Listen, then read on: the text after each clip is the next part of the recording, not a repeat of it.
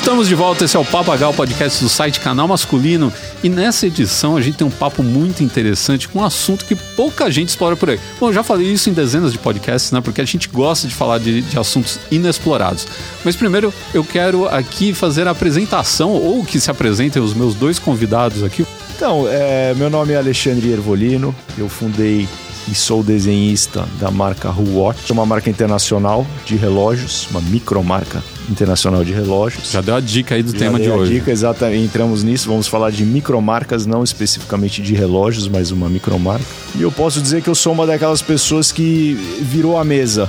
Eu tive uma carreira mais de 20, 25 anos trabalhando com finanças e eu decidi um dia que estava na hora de mudar tudo e, e fazer alguma coisa que eu realmente gosto e empreendendo, a dificuldade de empreender, mas ah, eu fiz e aqui estamos, ah, uma marca que já existe há seis anos. Eu sou o Henrique Mendonça, eu tenho um negócio de, eh, de curadoria de carros de coleção e ajudei o Alexandre a, a trazer a, a Huwatch pro, para o Brasil.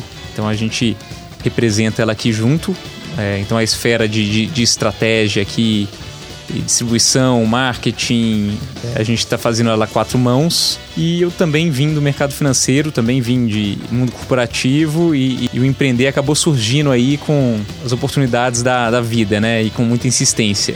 E a gente vai falar, de certa forma, a gente vai falar de empreendedorismo, mas é um empreendedorismo bem. A gente já deu uma dica aqui, né? Já acabou escapando aqui, mas é um empreendedorismo bem específico, que são as microbrands, as micromarcas, né?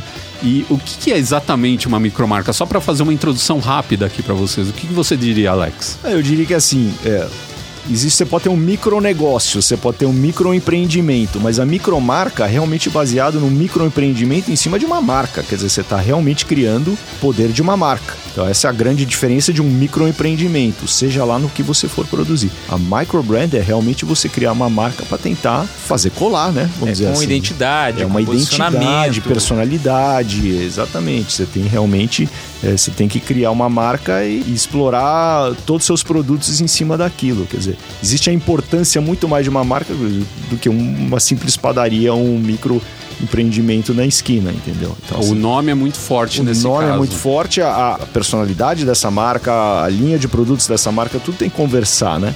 É tudo um lifestyle, tudo tem uma, uma realmente uma, uma ligação. Então É. essa é Geralmente vai ser um nicho muito específico. Então vai ser algo de ter um contato muito próximo com, com os clientes ali. Tá, então a gente pode dizer que é uma marca exclusiva, que você tem muito mais exclusividade, né? Uma marca muito mais é, onde você tem contato mais com os donos da marca, né? Aquele produto ele chegou para você por muito menos mãos do que um produto de uma grande corporação, né? E ele é muito, que nem- vocês falaram, né? É muito nichado, né? Então, Sim. a gente vai falar muito de relógio aqui para vocês, porque eles são do ramo de relógio. Inclusive, vou pedir para vocês fazerem o jabá de vocês, falar um pouquinho sobre a marca e das redes sociais da marca para a galera seguir, o site para acessar. Claro. é, então, a marca se chama Who Watch, inclusive até para explicar, Who é roda em francês. É uma marca de relógio que tem é, uma temática baseada no, no estilo vintage de automóveis clássicos, né? Ah, é muito em cima disso. É uma relo- ele, ele realmente é baseado na relojoaria da década de 70, 60, 50. A gente gosta de ir para trás. É, é uma marca que foi fundada em 2017. Ah, a gente já vende para mais de 60 países. Viemos para o Brasil ano passado. Por favor, para olhar o produto, é R-O-U-E W-A-T-C-H.com.br é o site. Ah, temos o Instagram também, que é R-O-U-E underline watch, W-A-T-C-H, underline Brasil. Gente, vão lá, vão lá conhecer o produto dos caras, que é um produto muito bacana, muito bonito. Para quem curte relógio é legal, para quem curte carro é legal e para quem curte os dois, então vai pirar, porque o relógio é muito bacana. Os produtos dos caras são muito bacanas, muito bem pensados. Né? Eu já falei mil, vou falar mil vezes aqui que não estou sendo pago para isso, mas chamei porque realmente achei o produto interessante achei que os caras tinham um bom potencial para a gente falar desse, desse tema das microbrands, né? De como começar um negócio pequeno, quais são os desafios e como ter o produto e tudo mais. Então, esse é o assunto para o nosso Papagá. Fica ligado aí que tem muita conversa interessante. Lembra também de acessar o Papagá nas redes sociais, é tudo canal masculino para tudo, né? O nosso site pai aí de tudo, né? Que está por cima de tudo. É, lembra também do meu curso de estilo, se vocês quiserem aprender mais sobre estilo masculino, se vestir melhor, se vestir mais, se vestir mais adequadamente para o seu trabalho, para a vida e etc. Procura lá canalmasculino.com.br barra curso e nós voltamos logo após a nossa vinheta. Moda, estilo, dicas, consumo,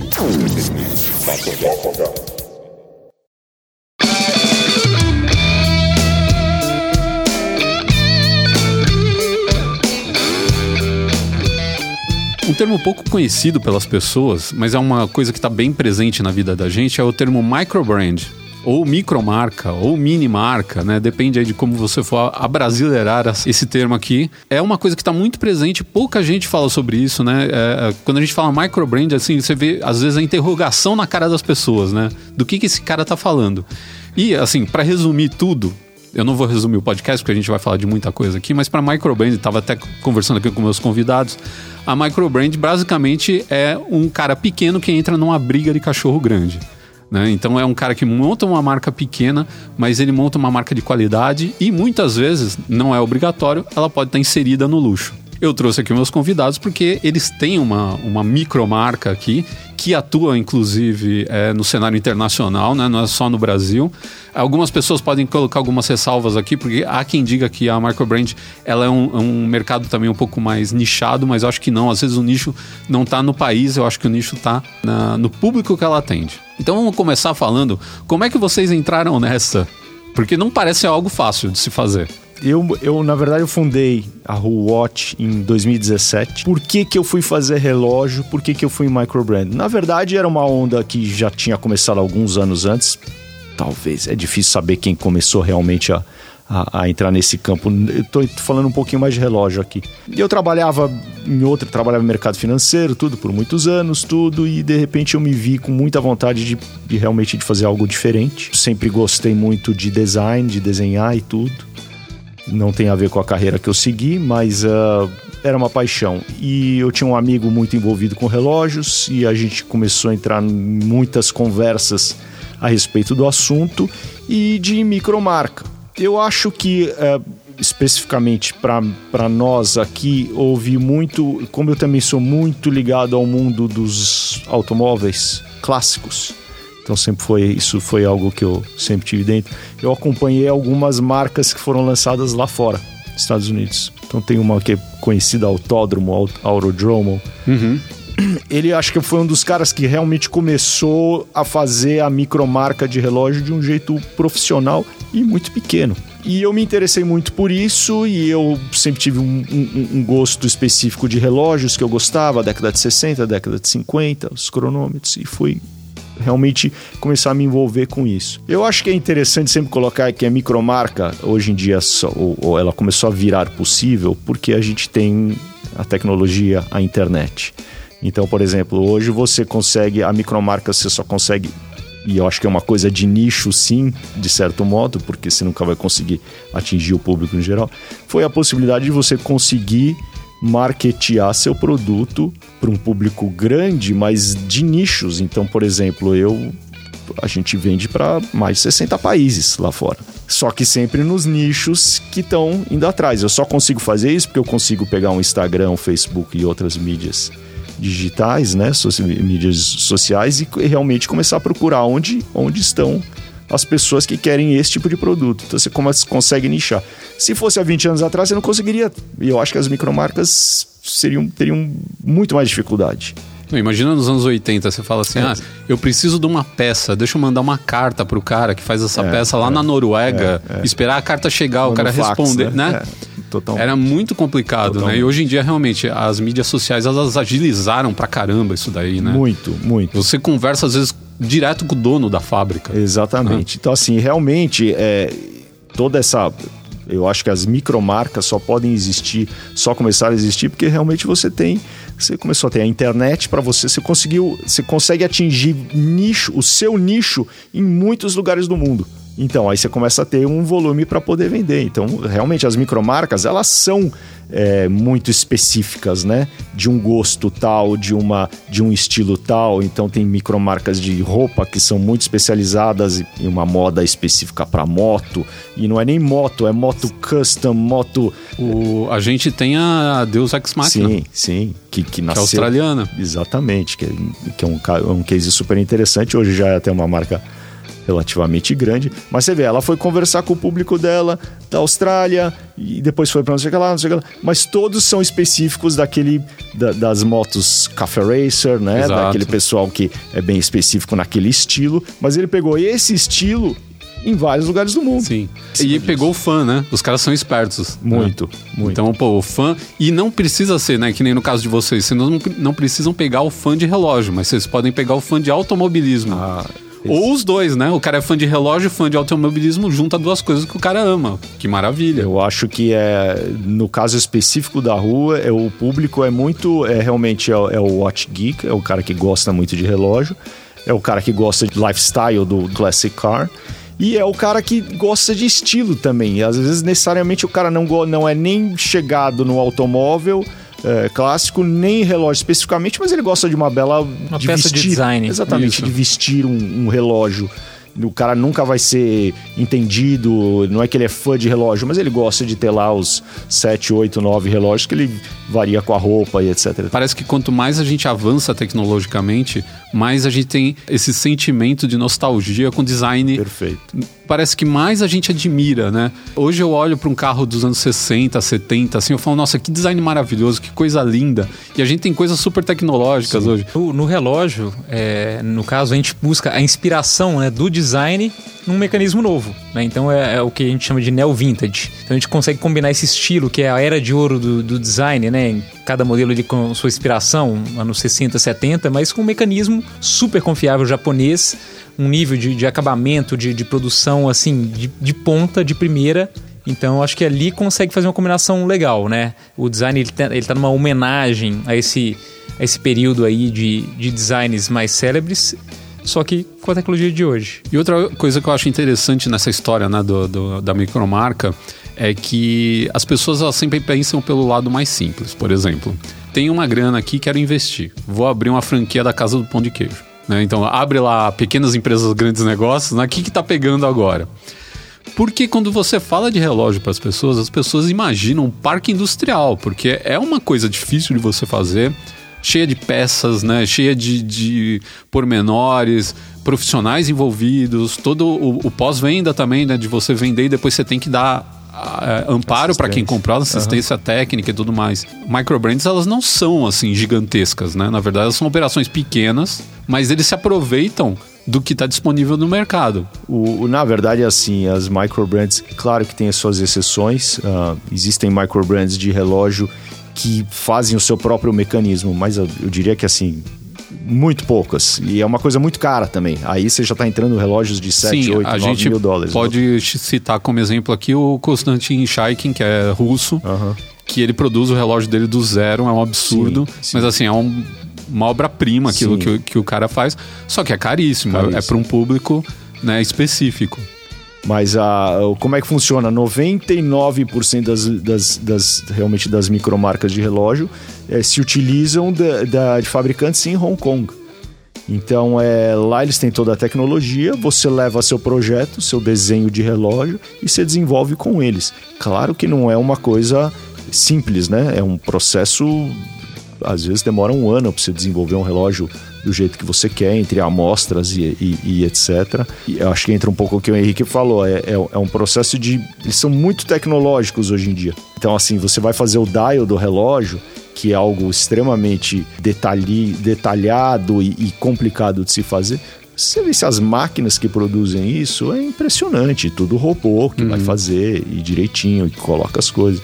Então, assim, é muito, realmente é muito avançado, muito tecnológico, o que torna, inclusive, o processo acessível. Porque se isso aqui fosse feito à mão completamente, Sim. tem, tem, tem, tem partes que são feitas à mão. Então, toda a parte, por exemplo, de, de escovar né? Que é o brushing que a gente fala. Uhum. Tudo isso é feito à mão, o cara tem que fazer. Então, assim, ainda existe essa parte. Mas o grande processo, a fabricação, por exemplo, do corpo do relógio, são máquinas imensas é, que, que torneiam eletronicamente. É um processo bem avançado que torna a micromarca acessível. Sim. Senão, os relógios seriam caríssimos, né?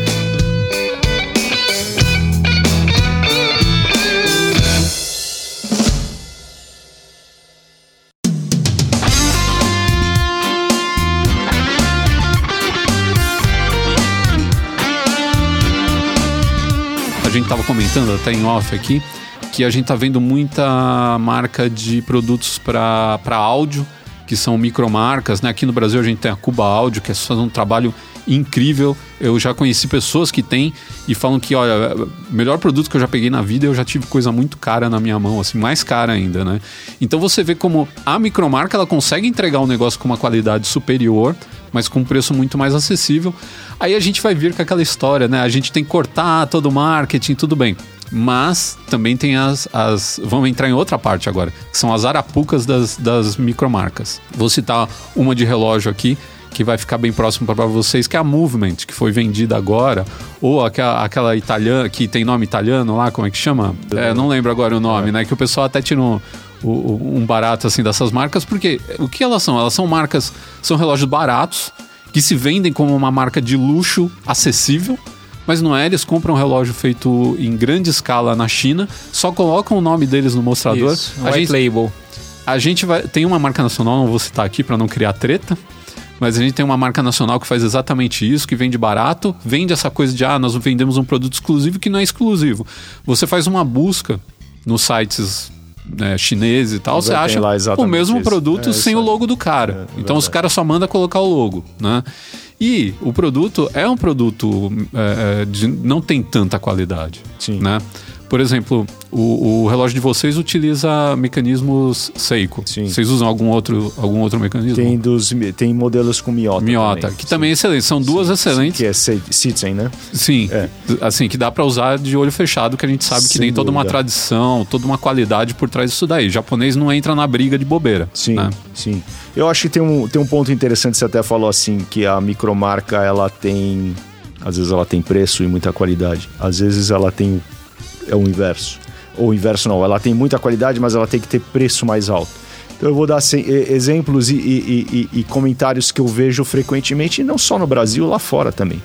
Tem muita gente que olha e fala assim: puxa vida, mas esse relógio ah, quartz por esse preço, e, e não que o preço seja exorbitantemente maior do que, por exemplo, você pegar um Seiko de produção, um modelo da Seiko de alta produção. Então, assim, quando a gente faz uma- um, um- relógio, por exemplo, esse que eu estou usando, é, que é um relógio desenhado do zero por nós, do zero. Ah, eu desenho aqui ah, desde a curvatura do vidro, o corpo inteiro dele, o dial inteiro, tudo é feito por nós. É, a pulseira, tudo. Esse relógio tem muito mais cuidado e acabamento do que relógios, eh, por exemplo, de, de altíssima produção da Seiko, que talvez usem até inclusive o mesmo movimento. E as pessoas ficam falando assim, puxa, mas é, mas é preciso entender que a micromarca ela nunca vai ser competitiva em preço tanto quanto uma tiragem de um relógio que fazem 100 mil, 200 mil unidades. A micromarca a gente faz, no nosso caso, por exemplo, é, é edição limitada, relógios são numerados e o corpo dele é de altíssima qualidade, é de relógios de, entendeu? 5, 6 mil dólares. Só que a gente faz isso e coloca um mecanismo da Seiko que seja acessível, porque senão o relógio vai sair muito, muito caro. É, então nem sempre a gente vai ter o preço igual de uma, de de uma produção gigante como a Seiko faz ou como a Citizen faz, os relógios próprios deles. Mas a gente vai ter muito mais cuidado, vai ter um design completamente diferenciado, é, numerado o relógio. Quer dizer, a, a- a gente acaba conseguindo fazer um relógio muito bem feito, acessível para as pessoas. Mas não é um relógio para se comparar com uma marca, entendeu? De produção em massa. Essa que é a ideia. A gente tava até falando negócio da- dessas micromarcas, que esses caras que fingem que são uma micromarca, mas na verdade eles só revendem Aham, produtos, aham, né? aham. E esse caso da Movement, que foi inclusive vendida agora de um, de um grupo grande, quem Foi. comprou? O Hitmon comprou? Foi, acho que sim. Grupo gigantesco que tem algumas das maiores marcas de Sim, relógio do sim. mundo. E assim, os caras eles vendem um produto que não tem elaboração nenhuma. Não. Isso que é o que mais me deixa a- a- assustado. Porque eles fingem que eles são minimalistas, mas eles não são minimalistas, não são uma Nomos, uma. Né? Eles não são essas marcas assim mi- minimalistas, mas que entendem o que é o minimalismo. E é um produto de baixa qualidade. Eu já vi gente abrindo dentro, mostrando o mecanismo. É um Sim. mecanismo ruim, Sim. feito na China, um mecanismo aleatório, que deve ser feito até se bobear com mão de obra escrava, sabe Deus, né? São relógios de custo de produção baixíssimo. Você não sabe a origem do produto, você não sabe, os caras não falam de origem da- da- da- das peças, não falam de, de assistência técnica, tudo que os caras querem é vender uma imagem de coisa cool. Então tem foto do cara surfando com o produto deles, tem foto do cara andando de carro com o produto, mas não se importam em mostrar né, Tecnicidade. a tecnicidade, não só a tecnicidade, mas todo Processo. Qual que é o apoio que eu tenho? Se eu comprar um relógio desse e ele quebrar amanhã, eu levo aonde? Isso daí, entendeu? É, são descartáveis, são fashion brands, né? Fashion eles falam, brands que a né? gente É, fala. é. Eles se vendem como microbrands, Sim. né? Porque todo o discurso dele é parecido com o discurso do- de um cara que tem uma microbrand. A gente é exclusivo, a gente cortou. Isso é uma coisa que está prejudicando muito as microbrands, porque eles já falavam isso há muito tempo, né? Que é cortar passos dentro da, da- da- do desenvolvimento do produto para diminuir o valor do produto para poder vender algo mais acessível. Só que esses caras contam essa história, só que eles pegam um relógio, sei lá, de 50 reais e vendem por 2 mil reais. Enquanto o cara da microbrand, ele não tá fazendo, ele tá, ele tá gastando mil e vendendo por dois mil, ele tá tendo 100% só de lucro. né? Então o lucro dele é bem menor. E aí, se você pensar em todos os gastos que o cara tem em cima disso, né? É o pequeno marketing de uma, de uma marca dessa, mas tem marketing em cima, enquanto o outro só gasta com marketing, praticamente não gasta com mais nada, né? Então não tem. E você vê que não tem amor pelo que é feito. né? É, uma é realmente uma produção em série. É. é, no caso da Movement, é até um. Ela, eles ficaram gigantes, né? Ficaram. E compraram. E realmente, hoje em dia, eu acho que o que eles mais investem lá, eles investem muito no design para tentar fazer algo diferente daquela mesmice, né? Porque é tudo muito o mesmo tema, né? Uhum. É, e na produção toda de marketing. É, é, virou um. é, mas é um relógio descartável. Um relógio realmente para você comprar, usar um ano e depois é, é lixo. Por- justamente por vender muito e ter muitos parecidos, né? O pessoal, outro dia, um, um cara fez um vídeo mostrando o tanto de relógio que nem é o mesmo, mas que tem o design parecido, Sim, que sendo sim, vendido em site japonês, porque simplesmente é um cara copiando do outro. Sim, sim. Cara, os caras fazem cronógrafo sem marcação. É, é, é. No cronógrafo, sem, sem índice. Como que você sabe onde que o ponteiro tá marcando o tem tempo? é. É um cro- cronógrafo que você chuta. Você fala, ah, deve ser mais ou menos uns dois segundos e uns 20 Não décimos. é pela utilização do cronômetro, É? não é mesmo. Ele só tá ali para ocupar espaço no Sim, mostrador, né? Então você vê que são, são marcas que eles não estão fazendo um produto para atender um público, eles estão fazendo um produto para vender um chaveco, vamos falar no brasileiro mais, né? Uma historinha, né? Um caô, É. né? De que ah, a marca é isso, a marca é aquilo, mas na verdade E, é e de fato, eu acho que aquilo até você falou isso até. Não é nem mais micromarca aquilo. Porque eu acho que a micromarca, uma das coisas, características, para mim, essenciais para ser micromarca, é que os donos são as pessoas que desenvolvem o produto, Sim. que desenham, entendeu? A partir do momento que aquilo virou um monstro e você tem uma equipe de pessoas ali, aquilo deixou de ser uma micromarca. A micromarca é, o, é realmente o reflexo, é o, é o- é o trabalho de uma pessoa, de duas pessoas, de três pessoas que estão ali desenhando, cuidando de toda a programação visual da marca. Tudo. Aquilo é uma micromarca. É uma coisa que é feita numa salinha desse tamanho. Mas uma É, pergunta agora para os dois. Vocês acham que é possível uma micromarca ser comprada por um grupo e continuar sendo micromarca? Eu acho que esse é um passo curioso a se ver, entendeu? Eu não vi caso o, o, o Movement não é, eu acho que já tinha deixado de ser uma micromarca.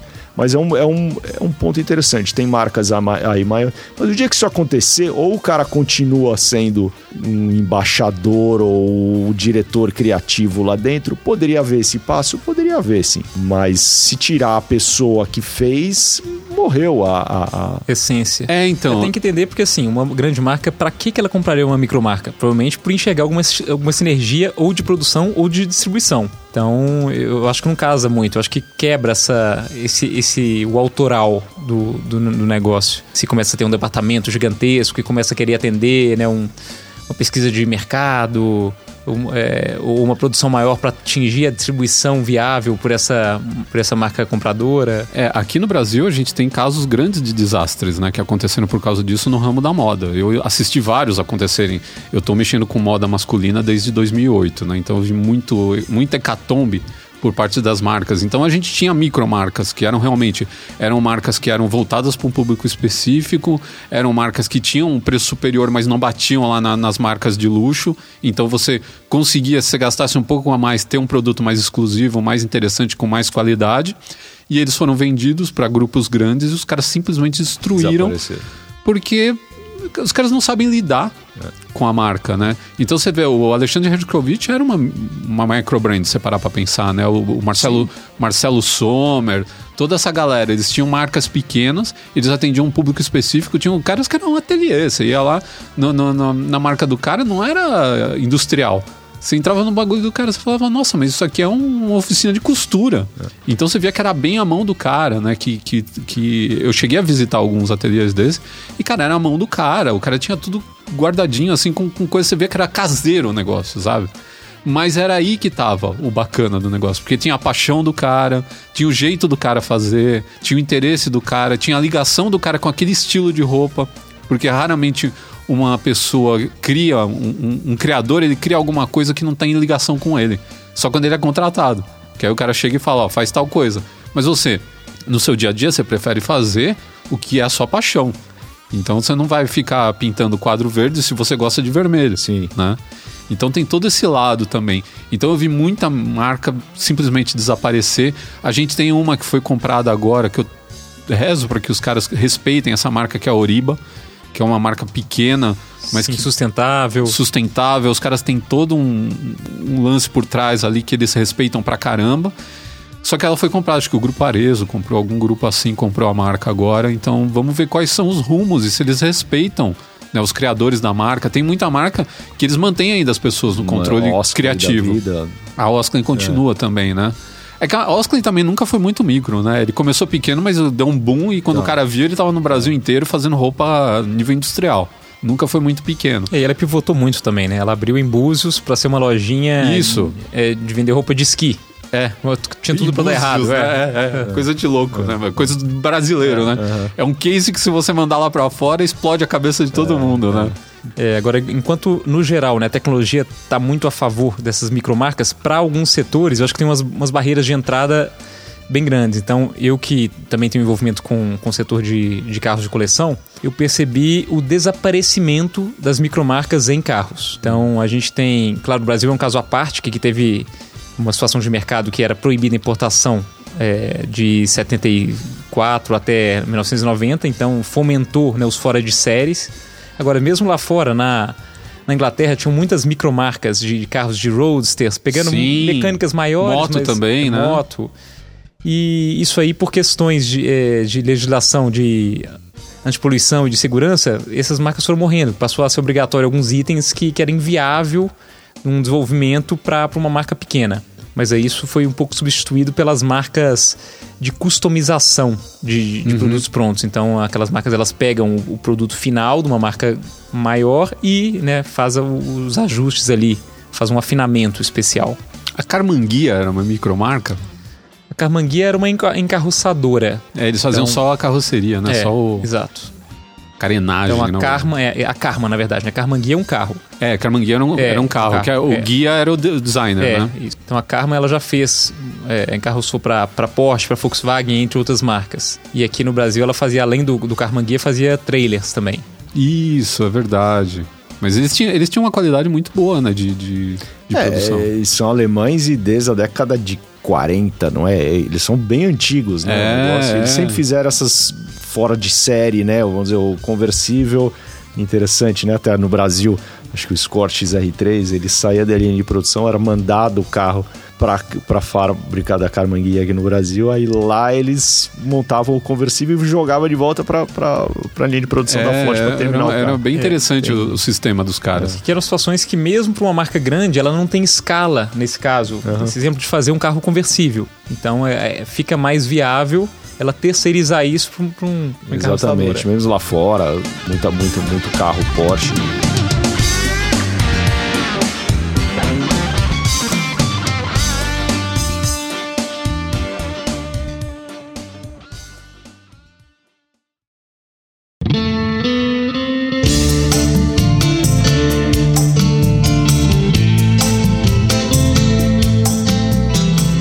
Vocês acham que a, essa moda de customização pode ser um problema para as micromarcas? Porque muito dos produtos, às vezes essa coisa da exclusividade, dessa cara personalizada, pode é, ter uma certa concorrência, sabe? Em vez do cara, que nem falou de moto, em vez do cara comprar uma moto de uma marca pequena, mas que vai custar uma grana muito boa para ele, né? E, e, talvez o cara, para conseguir esse dinheiro, seja custoso para ele Uh, em vez disso, o cara comprar, por exemplo, uma Honda e customizar ela para virar uma Café Racer. Inclusive no mundo do relógio isso existe também. Que é? Pega, eh, tem a o Bedford, tem, tem aquela Artisans de Geneva. Isso, que é o que a gente chama de mod, né? É, Você compra é. um Seiko, vai lá e vai mudando. Ah, não gosto desse fundo, Exato. não é do dial, troca o dial. Exato. É, eu acho que tem espaço. Acho, acho que isso é pequeno perto do mundo. Eu digo assim, acho que tem espaço para tudo. Não acho que isso é uma ameaça para micromarca. Eu acho uhum. que isso é é, eu acho que a customização ela envolve muito o gosto pessoal do, de quem está encomendando a peça. Uhum. E eu acho que uma micromarca ou, ou não, uma marca de nicho, ela vai carregar ali uma linha de design que ele tende a manter mais consistência, sabe? Tem alguém que tem um critério maior por uhum. trás, né? Fazendo a, o projeto e tal. Eu acho que a customização, é, pelo que eu estou entendendo, assim, a, é, a, customização talvez seja um processo até muito mais caro, porque você primeiramente vai ter que comprar o produto a moto, ou o relógio. E geralmente são de fábricas grandes. Um produto caro. Você não vai pegar. Apesar de que aqui no Brasil fazem, né? Customização até de pequenas motos, né? Aquela. Sim. Uh, como é que chama? 150. Bendita máquina. É. Então eles fazem pequenas motos. Isso porque Brasil. Pô, o brasileiro é um customizador é, é, desde sempre, né, cara? Mas Porque, assim. Meu, a gente colocar, sei lá, bombril na roda da bicicleta é uma é, customização, né? Colocar. É verdade. Mas eu digo assim, lá fora você vai fazer muito mais uma customização num produto mais caro, né? É uma moto de grande cilindrada, etc. No Brasil, como acho que existe a limitação econômica, então eles fazem essas. Tanto é que no fim a CG custa duas CGs, né? Então, é. assim, economicamente nem talvez faça muito sentido.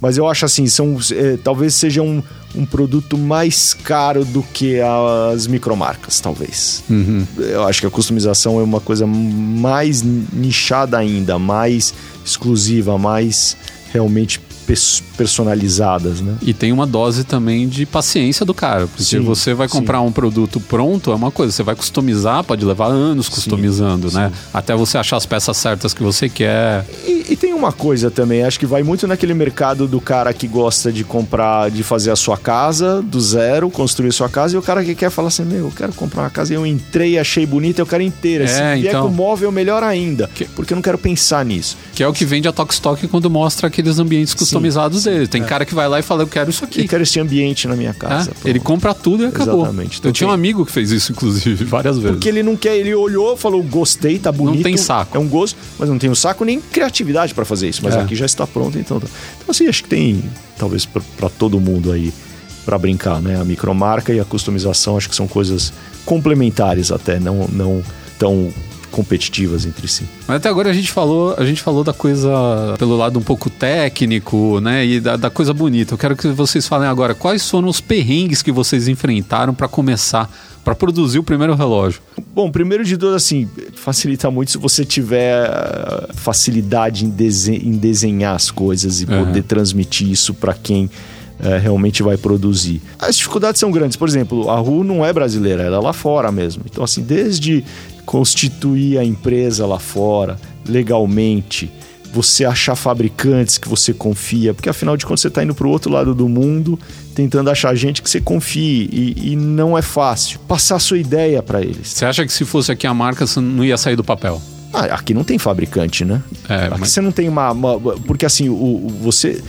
Até para colocar assim, mais uma vez, falando no mundo do relógio, eu sei que o assunto aqui é micromarca, mas falando no mundo do relógio, o, a, a, indústria do relógio é muito parecida com a, a, indústria automobilística. Você, os fabricantes são fabricantes de peças. Então você tem fabricante de ponteiro, você tem fabricante de corpo, você tem fabricante de dial, são diferentes uhum. fabricantes uhum. de pulseira. É, é, é, um, é um, então você precisa realmente de um, um parque fabril disso. O Brasil não existe. Então, assim, não adianta. Ah, hoje, hoje que, quem tem produção horizontal, acho que é Rolex e Seiko, né? Que faz tudo. A, a Seiko faz até o, o, o lubrificante das engrenagens, Sim. são eles que fazem. É, vamos dizer assim, tem Citizen, você tem outras é, grandes marcas e, e, e, e Suíça é sempre um caso. Suíça, quando a gente fala de Suíça, relógio, é, obviamente é 3% da produção mundial, uhum. talvez até menos, né? Vamos dizer, a grande massa fica, por acaso, fica no, no eixo lá Hong Kong, Shenzhen, lá onde fica o. Uh, uh, lá é a indústria de relógio do mundo, tudo é uhum. é lá. E, e, mais uma vez, tem gente que torce o nariz e fala, puxa, mas é asiático. Você chegar lá, você tem um menu, você vai comprar, você pode comprar coisa mais porcaria, com uma movement Sim. da vida, ou você pode mandar fazer a coisa é, mais complexa e bem feita. Cara, eu tenho um, eu tenho um Sigo 1963 uhum. e eu acho um mecanismo incrível. Uhum. Ele não é super decorado, Sim. não é um mecanismo caríssimo, Sim. rico tal. Mas, cara, você dá, dá o, o start Sim. naquele, naquele. É a coisinha é. mais gostosa e, do mundo. E, e, tá, e tá melhorando muito esse movimento, eles estão tá. avançando. Tá. E muita micro brand tá começando. Micro Usa bastante, tá com... eu sou muito cutucado para usar também.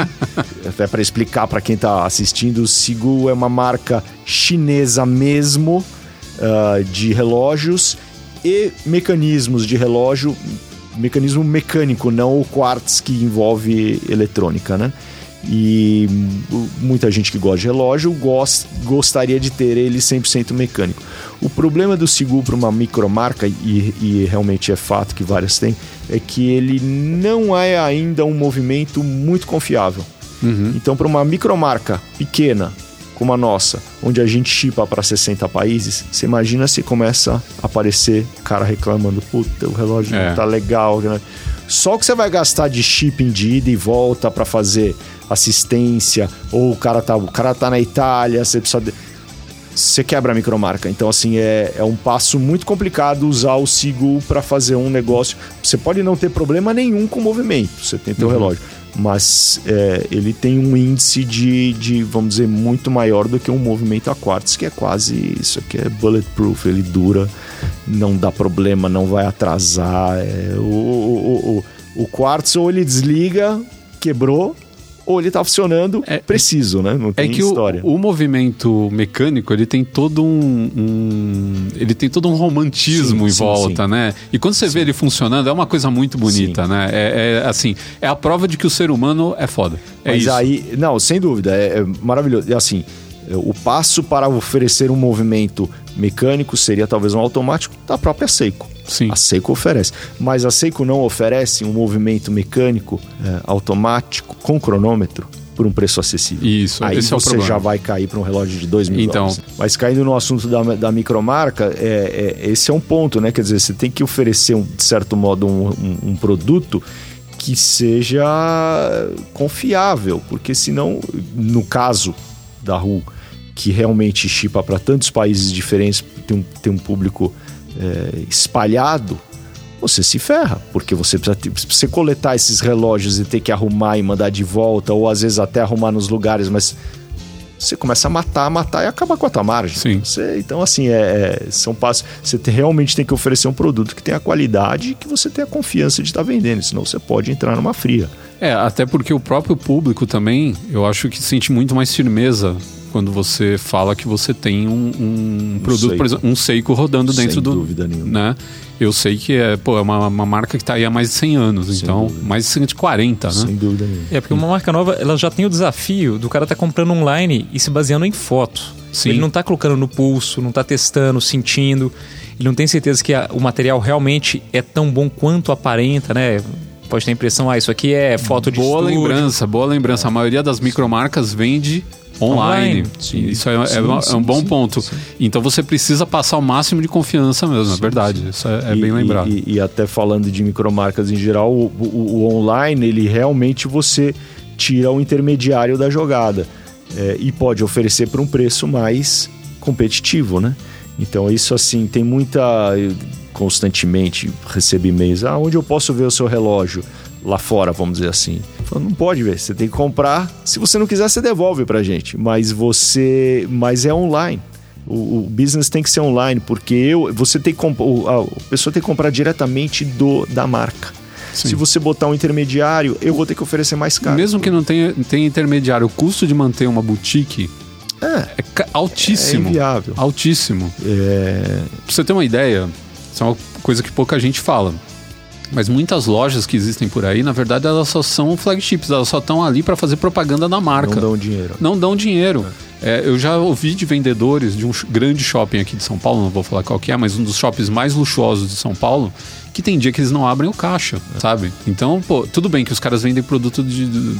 O lucro é alto, então também o dia que vende uma peça, a peça paga o aluguel do mês, né? Mas assim, tem dia que o cara não vende nada. Então eles não ganham tanto assim. Mas a loja ela é boa para como, como um marco Sem do cara.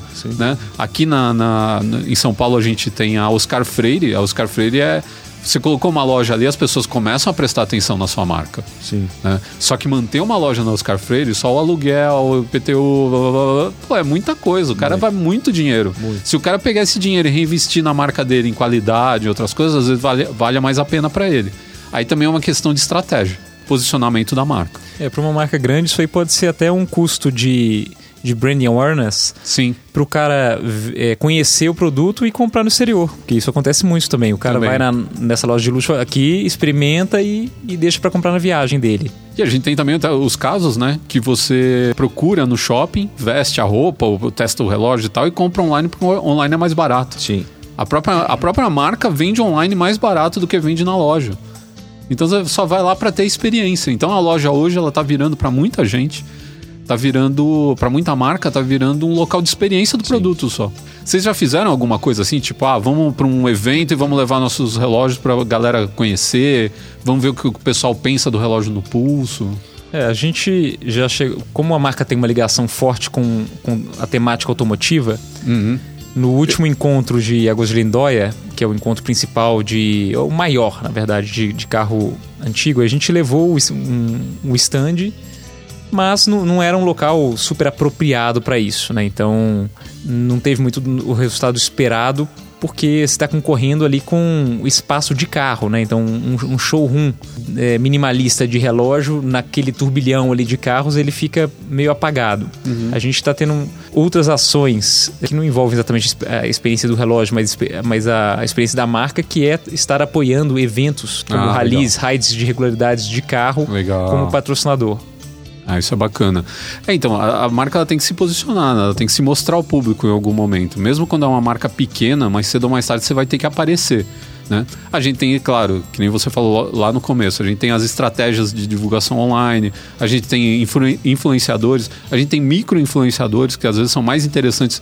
Né? Às vezes é melhor você pegar um cara que tem 10 mil, 20 mil seguidores, mas você sabe que o cara vai converter esses seguidores para você, do que pegar um cara que tem um milhão, dois milhões, mas que o público dele não vai dar a mínima pro tipo de produto que você tem. E eu acho é, até interessante estar falando disso, porque assim, a marca existe desde 2017 no exterior. Uhum uma micromarca online e você tentando atingir a confiança das pessoas para eles comprarem. E começamos a trazer para o Brasil em 2019. Começamos a importar. 2019 não, mentira, ano passado.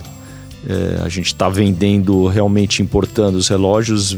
É, 2019 foi o teste de mercado. Ah, é, a gente trouxe alguns para começar a entender um pouco o mercado, mas é, é a coisa recente. Mas qual que foi muito. Por que, que eu tive muita vontade de trazer para cá? Porque inicialmente eu não queria realmente fazer no Brasil. Porque o Brasil, na verdade, é, pelo site. Uh, eu vendo para vários países do mundo, tem aquela seleção de países que a gente não consegue vender. Então, Brasil, uhum. Argentina e vários outros, Rússia, etc. Porque o relógio chega, é taxado, altamente Nossa, taxado porque o shipping para mandar para o país é caríssimo também e o shipping é algo que está dentro do preço já. Então, por exemplo, eu mando para os Estados Unidos, custa muito, tem um custo ok para mandar o relógio para os Estados Unidos ou para mandar. Para mandar para o Brasil custa uma fortuna, custa sete vezes o que mando, custa para mandar para os Estados Unidos. Então, assim, já inviabiliza do meu lado e quando chega, o, o, o, cliente ainda olha e fala assim: eu vou pagar isso aqui de imposto para pegar essa loja, não quero. Então, assim, tem uma lista de países que você não vende lá de é. fora no vem. Para vender Brasil, precisava ter uma operação local. E aí, exatamente que eu e o Henrique, a gente se associou para fazer essa operação local. Mas aí, vou indo para o lado um pouquinho do, do, do, marketing dos eventos que, que, que o Henrique é, mencionou.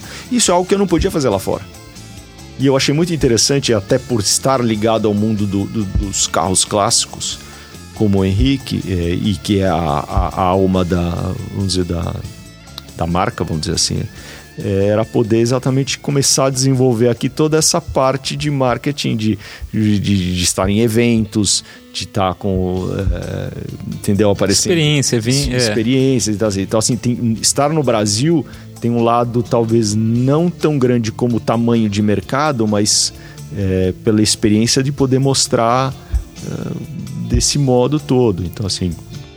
E até para frente gerar conteúdo né, do, do, relógio em uso do, do, e dessa interação do, do é, da marca com a cena de, de carros de coleção.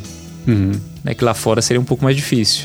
Ah, ah e aí, no fim, assim, só para concluir, é engraçado porque, no fim, a micromarca ela sempre quer ser uma grande marca. Todo mundo, né? Exatamente. Quem então, não quer assim, sucesso na vida? Mas, é, mas é, é, essa é a curiosidade, porque no fim, a micromarca, que teoricamente é baseada em algo pequeno, numa mídia direcionada, é online, etc, etc, ela tá sempre querendo. Então você vê, agora a gente tá aqui no Brasil tentando, estando em eventos e conversando com esse público. Então, assim, no fim, a gente. A micromarca quer ser uma grande marca.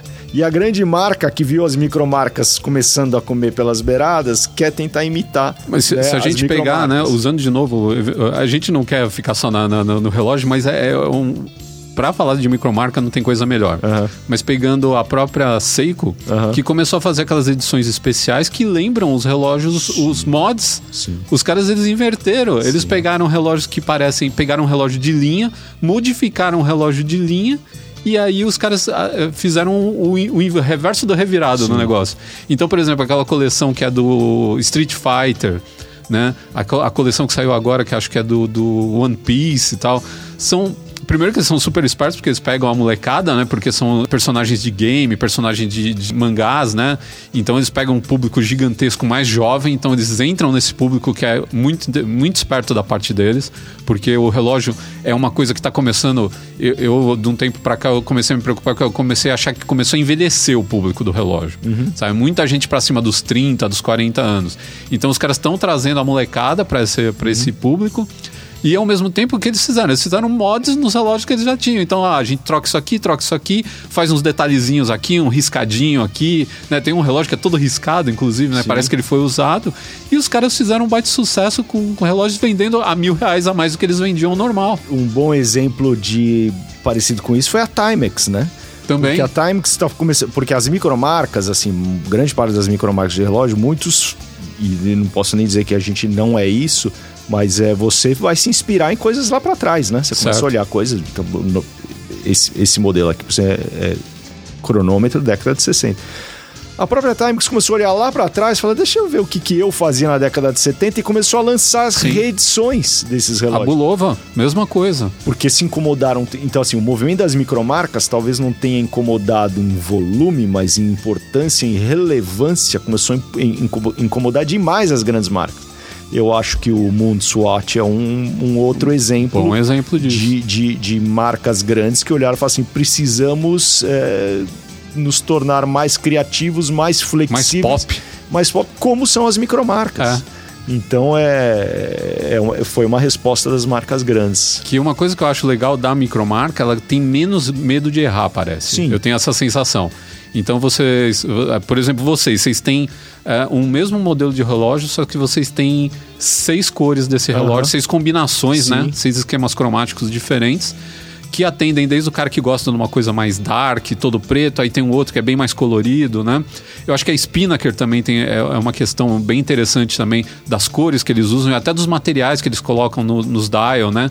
Eles exploram texturas diferentes no relógio e tudo mais. Spinnaker é até um bom exemplo de uma marca que já não é tão micromarca, é, eles estão né? começando a crescer eles pra caramba. Já são, uh, eles já estão né, ali. É, a, a Zilos também, eu acho é, que está começando a é. crescer bastante e tal. São marcas, todas começaram bem pequenininhas sim, e estão ganhando um público muito grande. Mas por causa disso, muita criatividade, sem medo de errar, sem medo de ser Rapidez, ousado. né? Flexibilidade. Muito. Não é uma empresa que você precisa né, convencer departamentos, tal. É um negócio que você vai lá.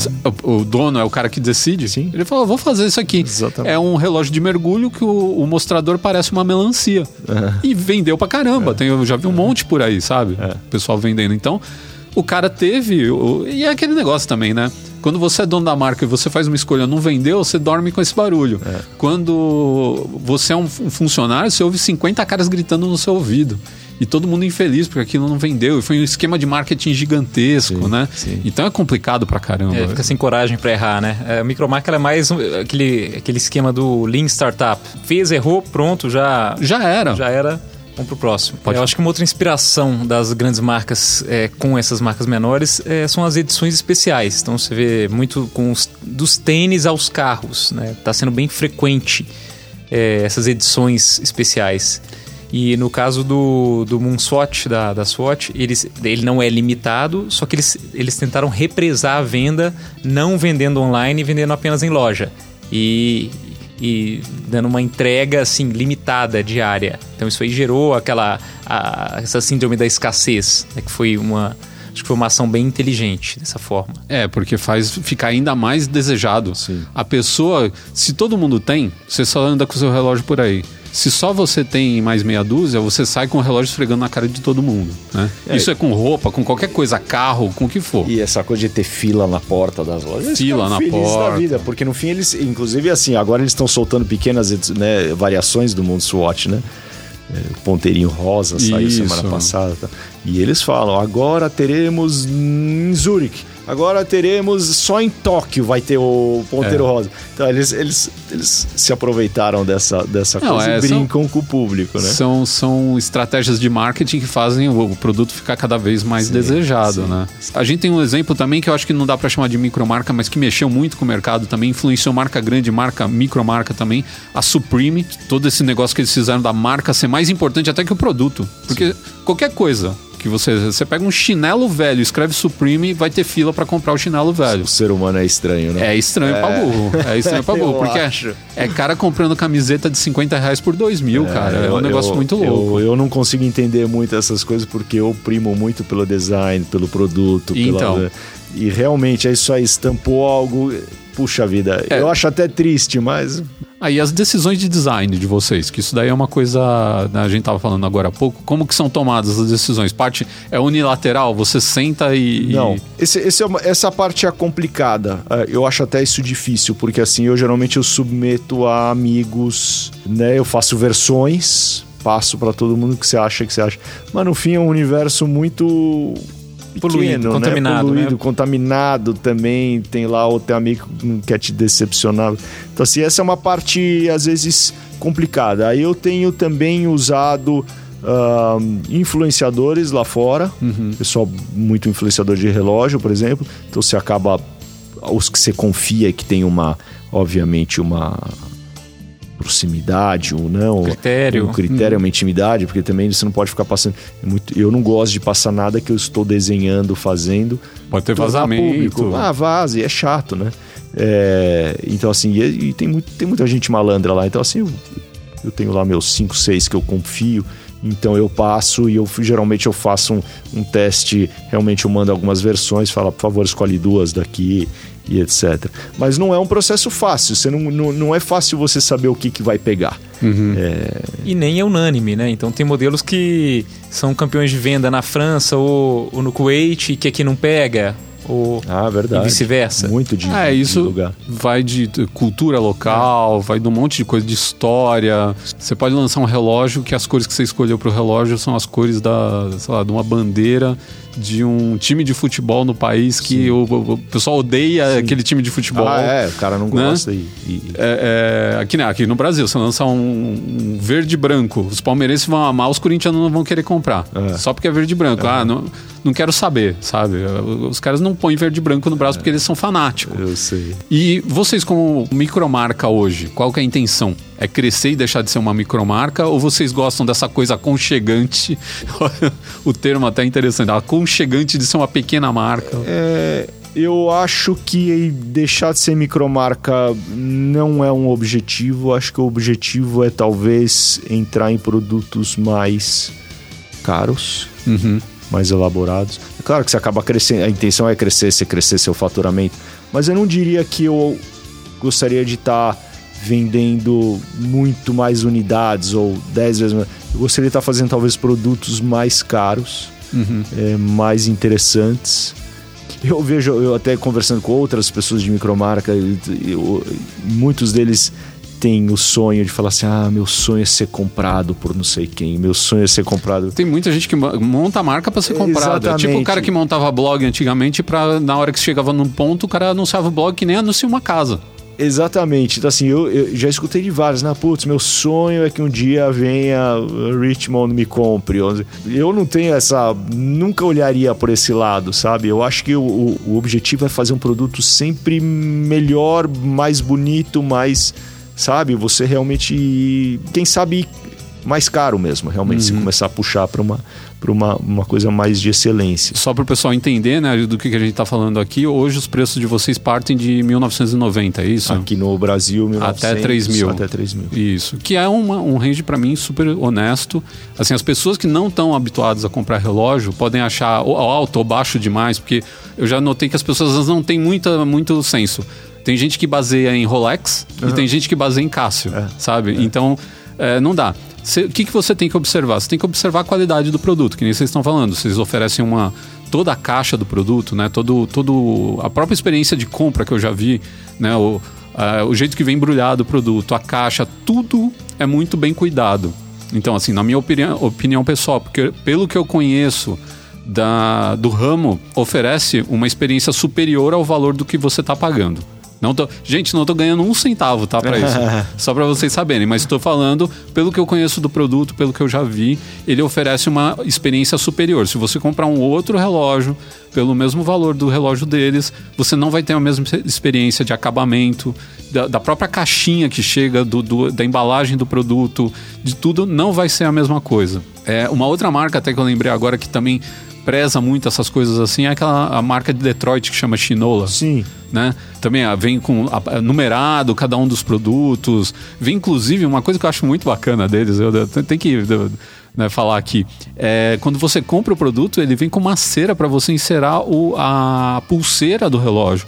Porque eles fazem uma pulseira de, de alta qualidade, né? Então eles vêm com uma cera para você deixar sempre hidratado o couro. Então, isso são coisas que você só vai achar numa microbrand.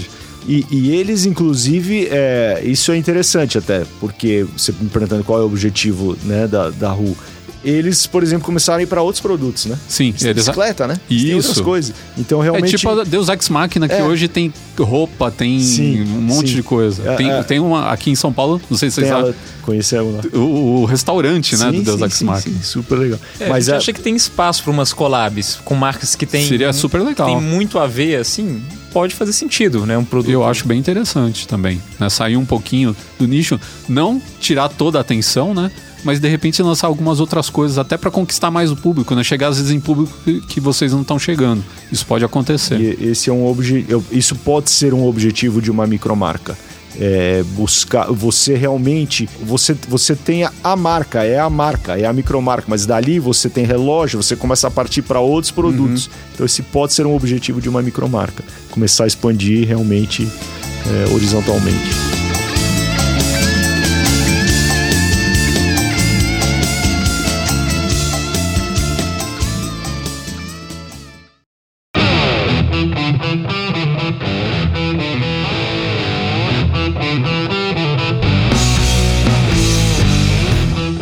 dica vocês dariam para um cara que quer começar uma micromarca, que está com uma ideia ousada aí na cabeça e acha que o caminho dele é começar uma marca pequena e ser bem atencioso? É, eu acho que se a pessoa quer começar uma micromarca, ela já tem um interesse muito aprofundado em alguma coisa, em alguma roupa ou em algum objeto, em algum gadget. Então, eu acho que teria que partir dali.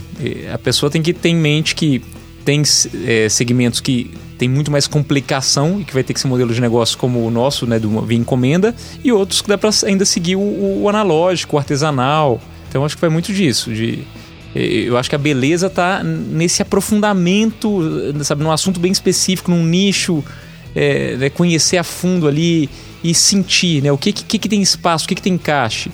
Então, assim, aqui no Brasil mesmo, lá fora já, já tinham outros relógios, mas aqui no Brasil é, eu acho que esse segmento de relógio era muito carente de ter um produto é, para quem gosta de corrida, quem gosta de vintage é, e quem quer, quem faz muita questão de alta qualidade, mas que não quer pagar um preço estratosférico de uma, de uma, de uma marca global de alto luxo.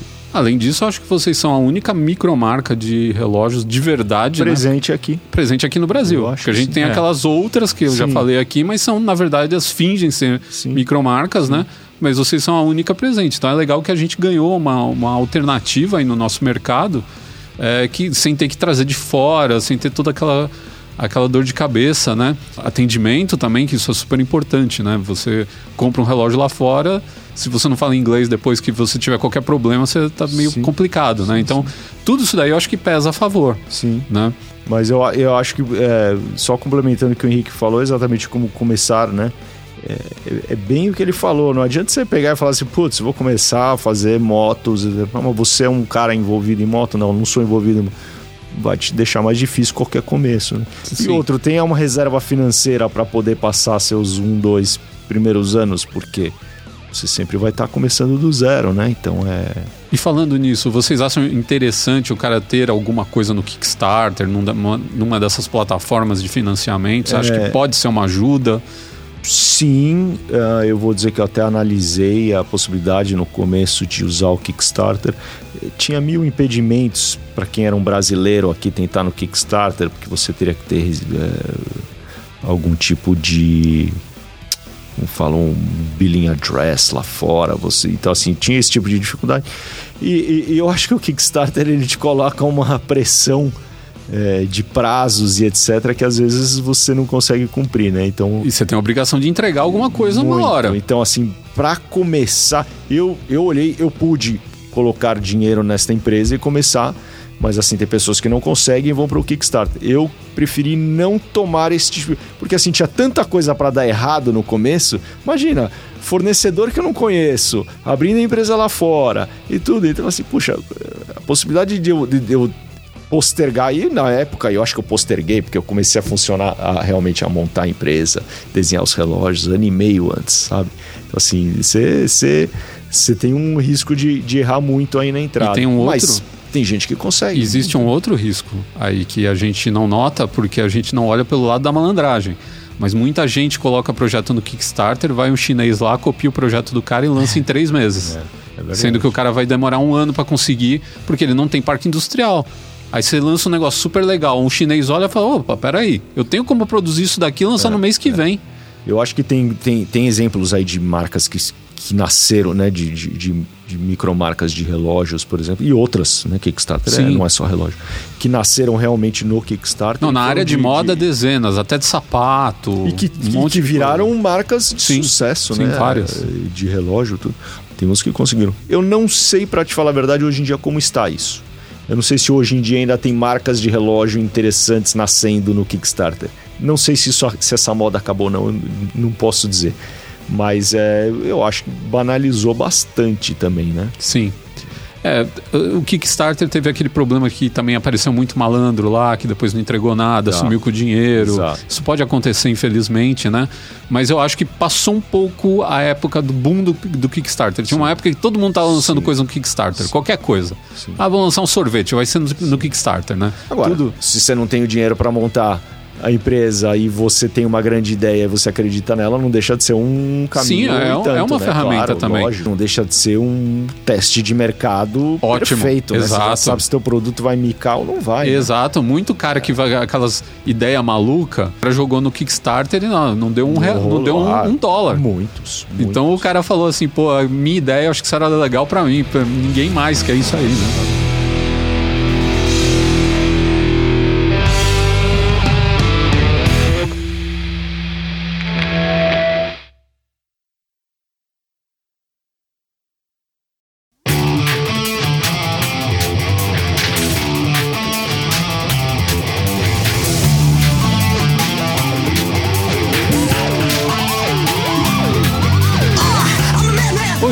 Final de mais um Papo H aqui com uma conversa super interessante, um tema que eu nunca vi ninguém debatendo por aí. Eu gosto quando eu, eu, eu consigo achar um tema assim que as pessoas falam, pô, nunca tinha pensado nisso, nunca tinha me aprofundado nesse tema, que legal.